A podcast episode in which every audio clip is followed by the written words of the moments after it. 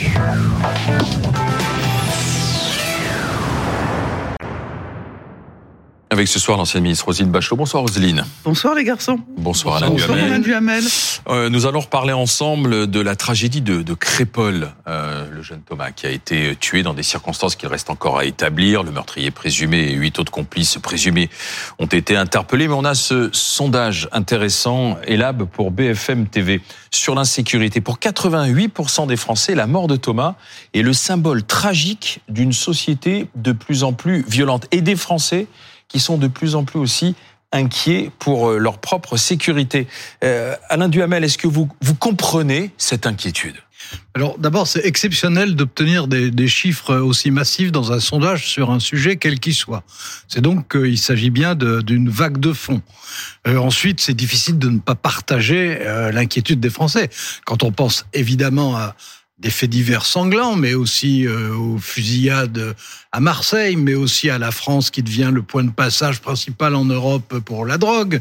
Euh, quand on se rappelle mmh. les émeutes urbaines, les gilets jaunes, quand on voit la montée des communautarismes, etc., ne, ne pas s'inquiéter, franchement, ce serait ne, ne, rien voir et ne avoir peur de comprendre. La question, c'est de savoir comment on peut en sortir de ça. Ça, c'est plus facile à dire qu'à faire. Enfin je lance quelques pistes pour le débat, mais je, je les développerai de tout, plutôt tout à l'heure. Mais euh, c'est évident qu'il y a un problème d'autorité, d'apprentissage euh, des valeurs dans les familles. C'est évident qu'il y a aussi un problème dans l'enseignement, quand on voit le pourcentage de ceux qui arrivent en troisième sans savoir vraiment bien lire et bien écrire et, et faire des opérations arithmétiques élémentaires, visiblement, euh, c'est un chaudron euh, pour la suite. Quand on voit ce que sont aussi souvent les réseaux sociaux, on se dit que c'est pas la meilleure manière de, rassembler la nation. Quand on voit la montée des communautarismes, on se dit que il y a certainement beaucoup de choses à faire pour essayer de stopper tout ça. Il y a derrière ça, enfin, c'est peut-être un peu pessimiste de dire la chose comme ça, mais euh, une nation, c'est un, un, pays qui a un projet commun. Et la France, je trouve qu'en ce moment, elle se définit beaucoup plus par ses fractures que par des espérances communes. D'abord, euh, il faut bien voir que l'étude très intéressante parle du sentiment de violence. Et que pour autant, la grande majorité des Français n'est pas affronté lui, mmh lui-même ou elle-même n'est pas confrontée n'est pas confrontée à cette violence. Quand on interroge les, les services de police, seulement 2% des Français sont confrontés vraiment à, euh, à de la violence. Il y a, si je partage l'analyse d'Alain Duhamel, je dirais aussi qu'il y a des faits nouveaux qui, qui viennent dans le paysage de la violence dont on ne parlait pas il y a quelques années les problèmes de pédocriminalité liés à Internet. Le harcèlement à l'école qui existait bah oui. tout aussi bien il y a 20 ans ou 30 ans, personne n'en parlait de ces enfants qui étaient martyrisés. On parle des violences sexistes, sexuelles, des, euh, des meurtres conjugaux, etc. Personne n'en parlait, tout ça passait euh, sous le radar tout ce qui a été euh, à juste titre dénoncé sur les crimes sexuels dans l'Église, évidemment, il y régnait une omerta mmh. tout à fait considérable. Donc, affleure aussi dans la société, créant un sentiment mmh. euh, justifié d'insécurité, d'avoir à affronter de la violence, des faits qui passaient complètement sous le radar. Et je crois qu'on peut pas faire l'économie aussi de cette analyse. Alors, euh, je, je, suis d'accord avec vous. Euh... Vous vouliez continuer, oui, je... si, vous, si, vous, le permettez, Alain. Bon, écoutez, comme je ne dirige pas, faites-le. Merci. Alors, le deuxième élément qui est tout à fait intéressant, voilà. c'est qu'est-ce qu'on a vu vraiment flamber, non pas maintenant, mais dans les années 60 et 80, c'est-à-dire dans cette société de consommation, c'est effectivement la frustration considérable d'une société qui ne vit plus que sur des, des contre-valeur matérielle. Et ce qui a été très intéressant après le, le, la mort de, du, du, jeune Naël Marzouk, c'est que finalement, les jeunes se sont révoltés pour aller piller dans, dans, dans les magasins. C'est-à-dire qu'ils n'exprimaient pas un acte politique. Certains ne connaissaient même pas le, le jeu, enfin, ne connaissaient, n'avaient même pas entendu parler du, du jeune homme qui était à l'origine de ces violences. Donc, je crois que la juxtaposition est aussi et merci de m'avoir m'avoir permis d'aller jusqu'à mon propos, Alain, euh, à, à, mettre dans le dans, dans le cycle de la compréhension. Je, je suis d'accord avec vous sur le fait euh, que aujourd'hui, comme tout est transparent, comme tout est non seulement montré mais exhibé mmh. en permanence, euh, on perçoit beaucoup de choses qu'on ne percevait pas avant. D'ailleurs, ne serait-ce que parce qu'avant, il n'y avait pas les réseaux sociaux, ne serait-ce que parce qu'avant, euh, la vie privée, c'était quelque chose de totalement cloisonné, imperméable, et qu'aujourd'hui, elle est exhibée euh, malgré elle, etc. Je suis d'accord que ça, c'est, mais je dirais, ça, c'est un facteur réel, bien sûr, mais c'est un facteur d'amplification. Derrière ça, il y a la société de consommation. Oui, c'est vrai que euh, ce qu'on a appelé les Trente Glorieuses, ça a été l'accession de la majorité des Français à un mode de vie qui était plus agréable. Mais je dirais, ce qui est important et qu'il faut ajouter, enfin, de mon point de vue, bien sûr, c'est que après cette période qui était une période pendant laquelle, soit dit en passant, les Français n'avaient pas vraiment conscience de ce qui était en train de se passer Exactement. Parce que quand on leur, à ce moment-là, le, le, niveau de vie augmentait à toute vitesse, et quand on leur demandait s'il augmentait, ils répondaient non, non, non, non, non, il baisse. bon, mais je, je referme cette parenthèse. Après ça, on a été, c'est vrai, de crise en crise. Hein, ça fait maintenant 30 ans qu'on va avec des, crises qui sont des crises économiques. Euh, quand ça va mieux sur l'emploi, il y a des crises euh, militaires euh, à nos frontières. Quand les choses s'améliorent dans le domaine de la justice, immédiatement, il y a simultanément d'autres choses. Et puis, on, on, a quand même nos caractéristiques françaises.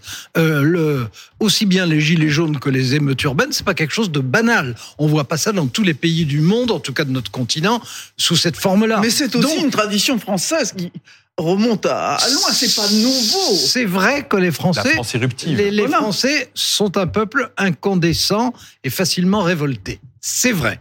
Bon, reste que moi j'ai le sentiment que euh, pendant, euh, pour le coup, euh, disons, depuis le début de la Troisième République jusqu'à la fin des, années glorieuses, jusqu'à la fin des années 60, ça fait quand même un bon moment.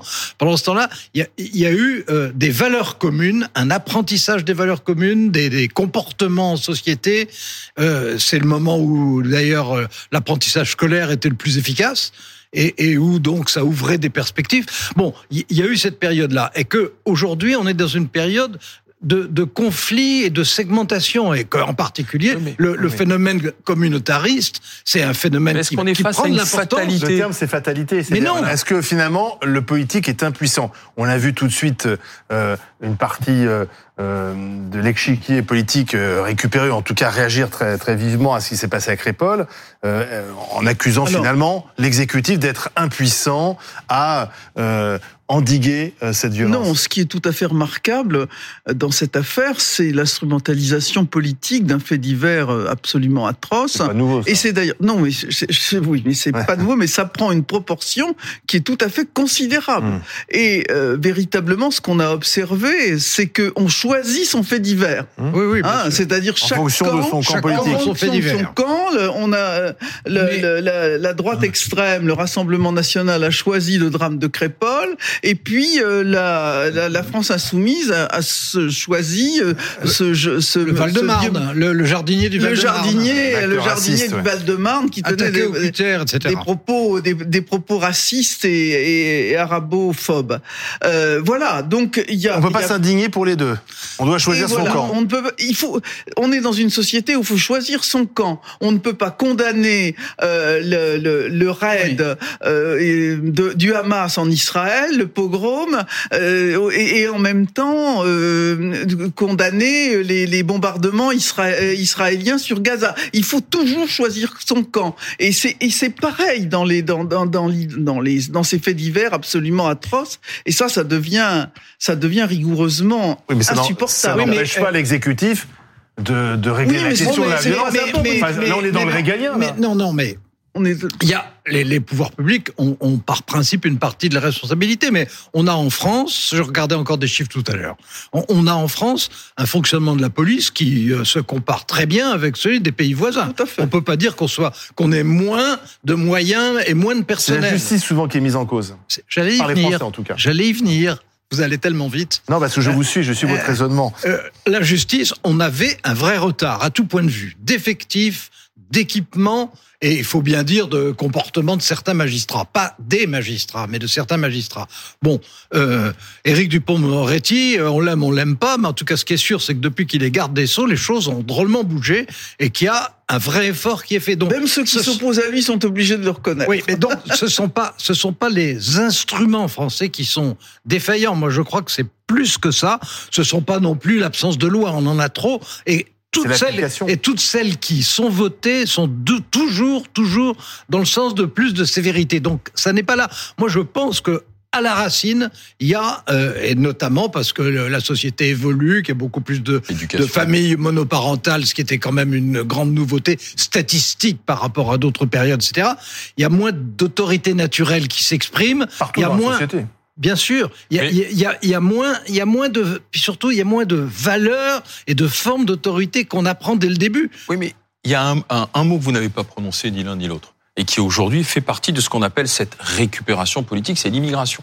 C'est-à-dire qu'on dit, attendez, là, parler des communautarismes. Oui, vous, oui, vous avez parlé de communautarisme, mais vous n'avez pas dit immigration. Tandis qu'il y a une partie des familles politiques aujourd'hui, et nous recevrons Marion Maréchal tout à l'heure, la vice-présidente de Reconquête, qui sera tête de liste aux européennes. Et tout ça vient de l'immigration. Qui dit, voilà, écoutez, euh, fermez le robinet de l'immigration et vous allez voir que l'insécurité va euh, diminuer aussi. Non, c'est vrai qu'on a levé aussi euh, une omerta qui euh, sévissait et euh, Gérald Darmanin et le président de la République ont été obligés de voir qu'il y avait certains chiffres qui étaient évidents.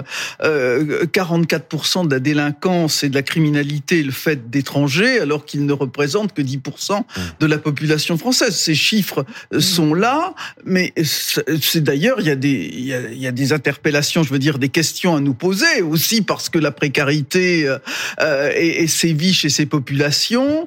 Je sais bien qu'il faut pas lier précarité et criminalité, mais enfin, quand même, c'est le préfet allemand qu'on peut pas préfet de police l'allemand qui disait lui-même comment voulez-vous qu'un type en situation euh, euh, vraiment tout à fait d'exclusion ne soit pas tenté par la par la criminalité? Il y a aussi le fait parce que ces statistiques ne sont pas sur les les faits avérés mais bien sur les mises en cause hein, les mmh. statistiques de la police. Et il faut dire qu'il y a aussi des interpellations faciès. On va pas se on va pas se, se mentir, se, se mentir et, et, se voiler la face. Donc mmh. il y a aussi des, une façon de gauchir les statistiques. Mais c'est vrai que, étant donné la, un certain nombre de réseaux criminels, de trafic de drogue, qui viennent beaucoup de certaines, euh, qui sévissent dans certaines communautés, il y a une criminalité qui est plus forte. Oui, c'est vrai. Non, mais il y a, y a un, un, problème d'immigration. Bon, ça, c'est un fait. Mais, euh, mais, fait, y a, mais attendez, oui. mais il y a aussi un problème d'intégration, ce qui voilà, est autre chose. Pendant euh, longtemps, là encore, je ne veux pas faire trop d'histoire, mais c'est la réalité, euh, on, on, a intégré efficacement. Bon. qui est cassé? Eh ben, ce qui est cassé, c'est d'abord que ça n'est pas la même immigration, sûrement. C'est ensuite que l'immigration qui s'est faite, c'est notamment, no, notamment celle qui vient du Maghreb, mmh. c'est faite dans des pays euh, avec lesquels euh, nos, nos, nos rapports ont été terrible, conflictuel. Hein, euh, je veux dire, ceux, ceux, ceux, qui viennent de la guerre d'Algérie, hum. euh, bah évidemment, ils n'arrivent pas avec euh, le, le même état d'esprit euh, que si que ceux qui venaient d'Europe du Nord à un autre moment. Ça fait 60 ans quand on pourrait passer à autre chose. Eh ben non. C'est, Parce que c'est entretenu non, mais, par les gouvernements non, de, de, de l'autre côté aussi. Entretenu, voilà. D'abord, c'est entretenu. Et puis ensuite, il faut quand même pas oublier que nous, on a encore des réflexes euh, par rapport à ce qui s'est passé pendant la Révolution ou sous Napoléon. Hein. Bon, alors que eux soient encore dans la, les, les conséquences de la guerre et les responsabilités. Tout ça joue. Mais surtout, moi, je suis frappé du fait que euh, alors qu'il y avait une population différente qui arrivait, ouais. le système d'organisation de l'éducation nationale ne s'est pas adapté dans les mêmes proportions. Je reviens à ce que je vous disais parce que pour moi c'est la source de l'éducation. C'est le, le, terrain de tout, l'éducation et des parents. Alors là, c'est pas une question d'immigration. Hein. Les, les familles monoparentales, c'est pas l'immigration, mais les familles monoparentales d'un côté, les, difficultés de toutes les familles à établir leur autorité. Euh, et, ça évidemment il y a un demi-siècle les choses se passaient quand même de façon très différente mais surtout ensuite le, le fait qu'on n'ait pas su adapter la pédagogie dans les établissements publics à des problèmes qui sont nouveaux. Il faut reconnaître qu'ils sont nouveaux. Peut-être aussi des méthodes qui ont été utilisées mmh. qui sont contestables, c'est possible, euh, d'apprentissage. Euh, mais euh, le fait est qu'on a laissé se creuser des handicaps dont on ne peut pas dire qu'ils soient insurmontables, parce que pour le coup, il y a des pays, il y a des ah. pays qui les surmontent mieux que nous. Ah, Ça n'est pas vrai de la police, mais c'est vrai de l'enseignement. Ah, là, moi, je, je, je, partage évidemment entièrement votre votre diagnostic, du moins votre proposition que tout passe par l'éducation des, des enfants. C'est ce que les Français dans le sondage. Hein. voilà, 92 ils ont raison. Ils ont raison. Euh, ils parlent aussi en troisième position de la répression. Oui, hein, sévérité de la justice, 82%. oui, sévérité de la justice, c'est la même chose. Euh, mais éducation, vrai, autorité, sévérité de la justice. autorité et, et, et, la justice. Je ne sais pas si de renforcer la justice, les peines servira à quelque chose dans, dans ce domaine. Euh, mais je crois effectivement beaucoup plus à l'éducation et, et à mmh. l'éducation des parents comment intervenir, des valeurs. Dans la, comment intervenir dans la sphère privée bah, Certains proposent de punir les parents. Oui, bon, supprimer des allocations. Euh, pour parler plus gentiment de les responsabiliser. Oui, oui. c'est ça. Alors, par contre, c'est le vrai problème, c'est l'école. Ah oui, parce que là, ah oui. euh, là, la responsabilité du gouvernement, elle, est là pour instruire. elle est là pour, elle, elle, elle, est, là totale. Pour instruire, pas pour non, éduquer. mais quand on a, alors, il faut se poser aussi des questions sur euh, les rythmes scolaires, sont-ils adaptés, euh, ça, sur oui. euh, les, les, méthodes pédagogiques. Bah ça, c'est la puissance publique. Et ça, c'est la. Mais vous avez raison, bah ça, oui. c'est la puissance publique. Mais on a aussi euh, une sorte de fracture entre le, le, le corps, les fonctionnaires de l'éducation nationale et les responsables politiques qui est intense. C'est-à-dire que chaque fois qu'on essaie de mener des réformes, on a l'impression qu'on veut casser le, le ministre de l'Éducation nationale. Et, et, et, il faut dire, il faut dire que pour fini. le pour le corps euh, avoir ces difficultés à surmonter en ayant le sentiment euh, que les, les méthodes n'ont pas assez changé et que leur expérience n'est pas assez prise en compte, c'est aussi une des dimensions. Merci Rosine Bachelot, merci Alain Duhamel.